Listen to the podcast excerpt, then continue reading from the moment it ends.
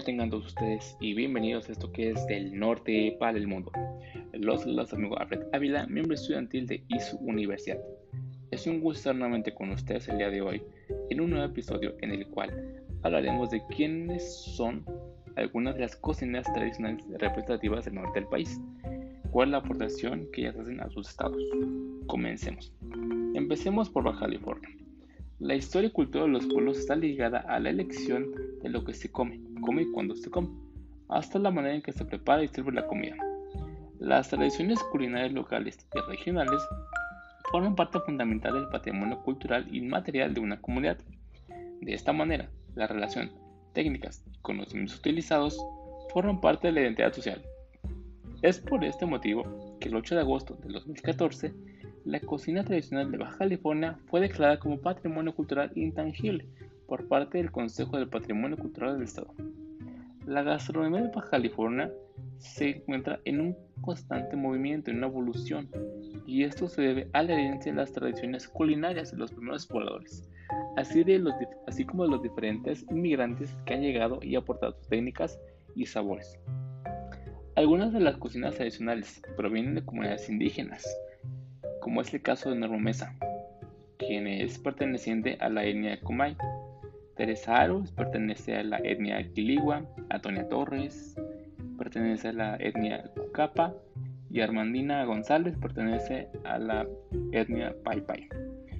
Ellas en conjunto lo que promueven es que los platillos que ellas preparan o lo que deben de comer sus comunidades debe ser de ingredientes que ellas mismas cultivan o que recolectan de las regiones de donde viven ellas.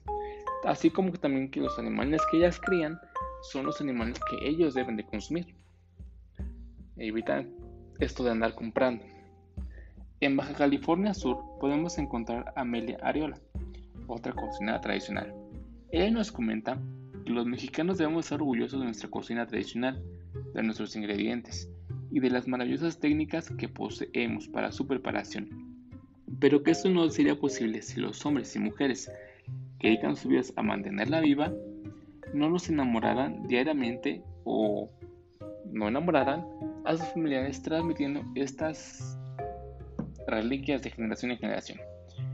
Un platillo que caracteriza a esta chef es su machaca de mantarraya. En Sonora también encontramos que gran parte de las cocineras tradicionales son pertenecientes a etnias. Es el caso, por ejemplo, de Aurelia Zavala, que es cocinera de la etnia yaqui. Y otro grupo de cocineras son pertenecientes a la etnia de los Seri.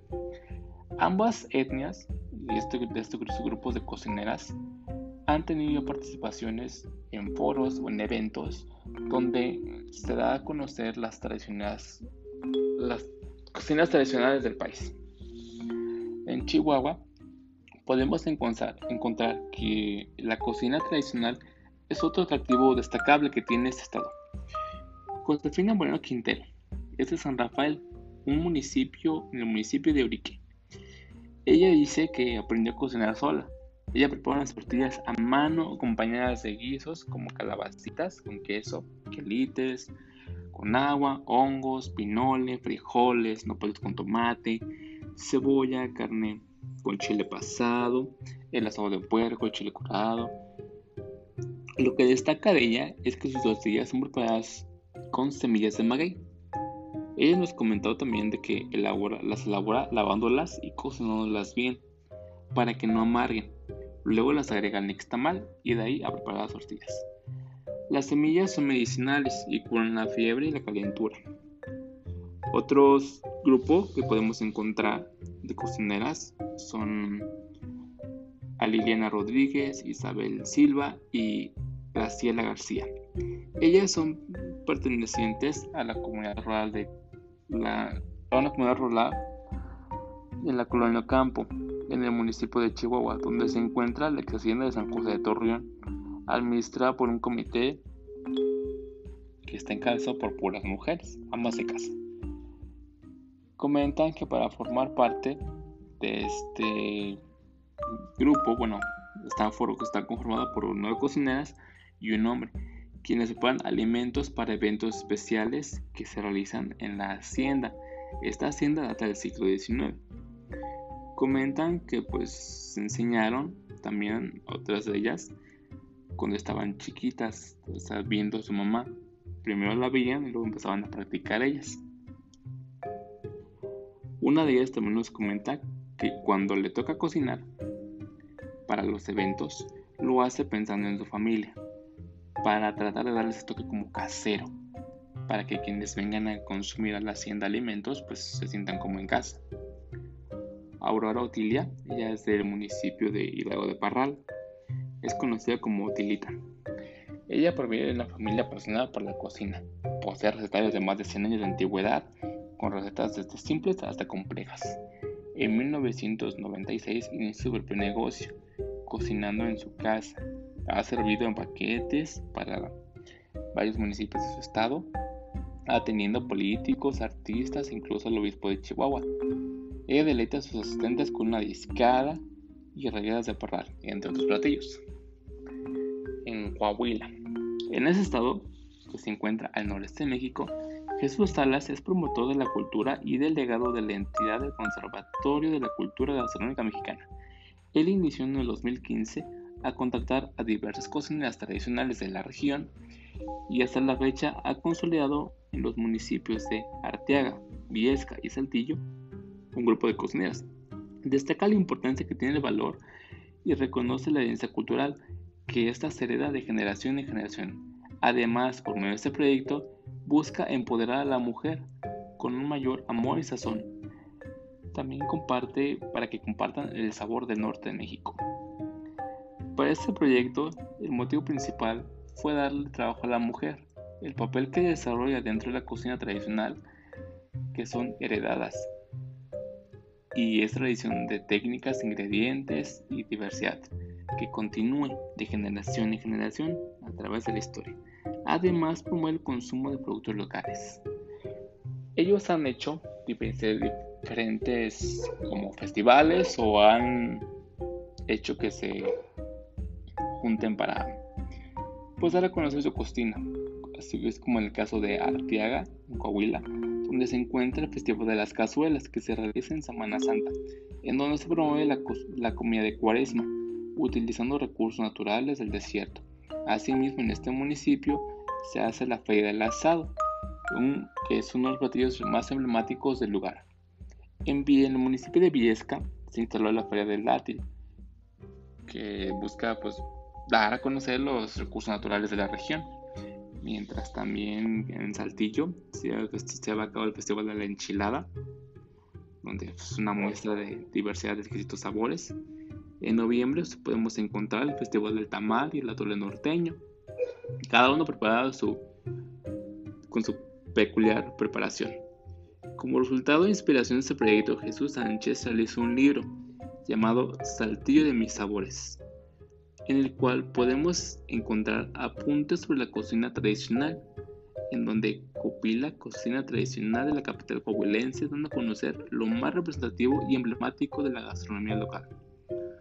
Una de las principales cocineras de este grupo es Patricia Zacarías Sánchez.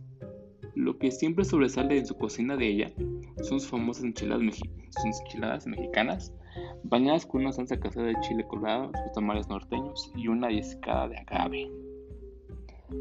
En Tamaulipas, lo que se está buscando eh, por grupos de cocineras tradicionales son iniciativas enfocadas a la tradición rural de los hornos de panaderos de adobe, que, que funcionan con leña.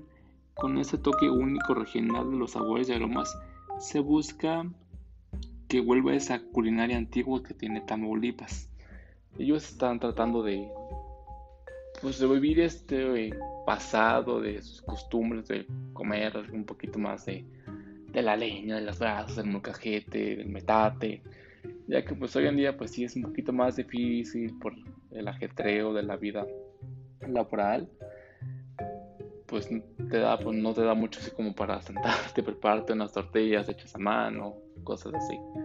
Así que ellos buscan como que todo este ámbito antiguo de la gastronomía de su estado regrese a, los tiempos actuales.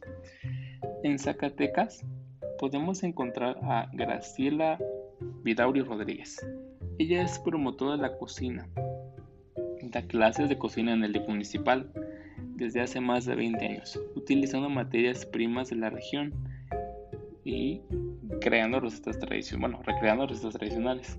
Ha participado en diversas muestras gastronómicas organizadas por la Universidad Autónoma de Zacatecas, la UAS, y el Instituto Zacatecano de la Cultura. Ha formado parte de la delegación de Zacatecas en el cuarto encuentro regional de la comida tradicional de Pular.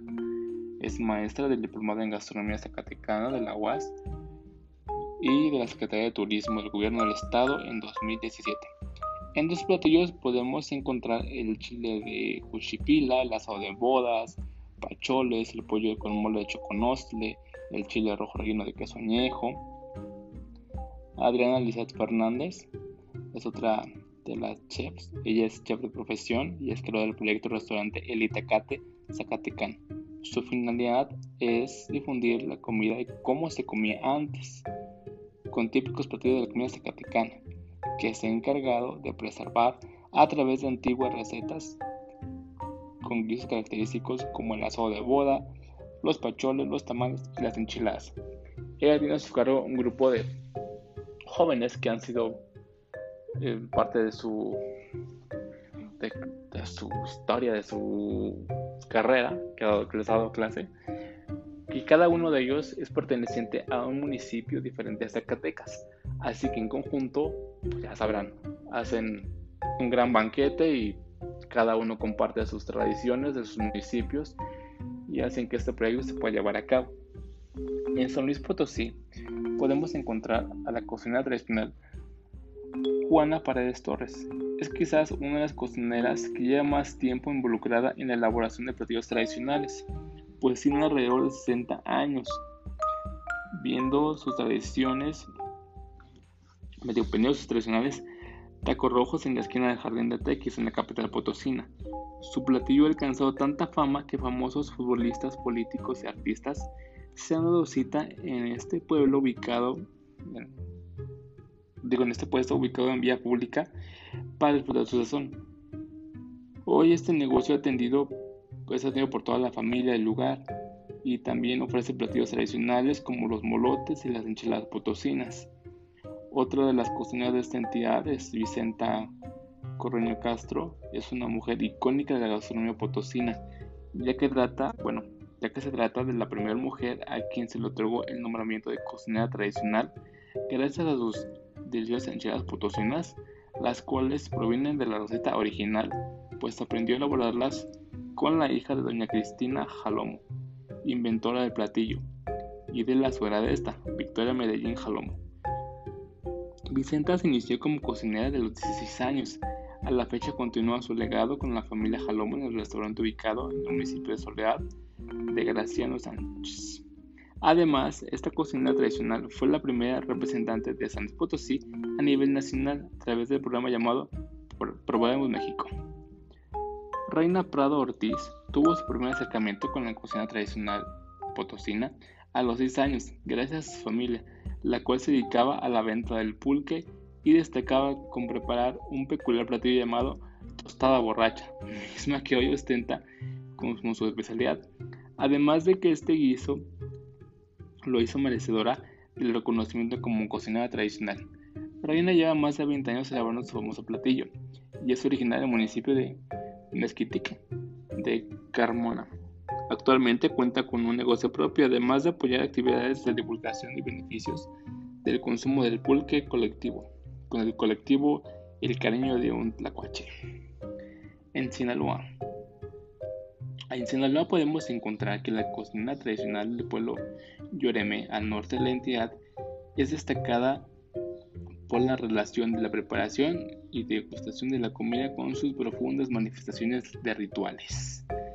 La cocina tradicional de la zona rural de Sinaloa refleja el fargor del trabajo del hombre del campo, agrícola y ganadero, de esa tierra por excelencia y de ahí viene el chilorio, el chorizo, los quesos oreados, las aderas de requesón, jamoncillos, el pan de mujer, los coricos, las pinturitas, el tamal de frijol, el tamal puerco, el tamal de lote y los tamales tontos. Ahora que lo más reconocido en el país y en el mundo es la calidad de frescura de, sus, de su costa sinaloense, ya que tiene parte del Océano Pacífico y del Mar de Cortés, son sus tacos gobernador, sus aguachiles, el pescado zarandeado, los tamales barbones y los mariscos frescos. Sofía Martínez Sarabia, ella es del municipio de Cozalá, es una de las cocineras tradicionales de este estado y que ha participado también en eventos dando a conocer lo que es la cocina tradicional de este municipio. Bueno compañeros, pues eso es todo por hoy. Espero les haya gustado estas cuatro semanas juntos, donde hemos visto un poquito acerca de la cocina del norte. Esta cocina que pues como comenté en un principio, para muchos piensan que pues es muy pobre porque nada más piensan que es los nachos o son nada más la carne asada, el cabrito. Pero sin embargo, pues, cada uno de estos estados tiene un secreto, tiene sus secretos en sus costumbres, en la forma en que viven día a día la, gastronomía cada, cada uno, a pesar de que pues no hubo como tal influencia como en el centro del país, pero gracias a que ha habido una migración de diferentes partes, de que las etnias aún prevalecen, pues se puede encontrar diversidad de productos, sabores, aromas, colores. Los espero muy pronto en otro episodio de lo que fue el norte para el mundo. Hasta la próxima.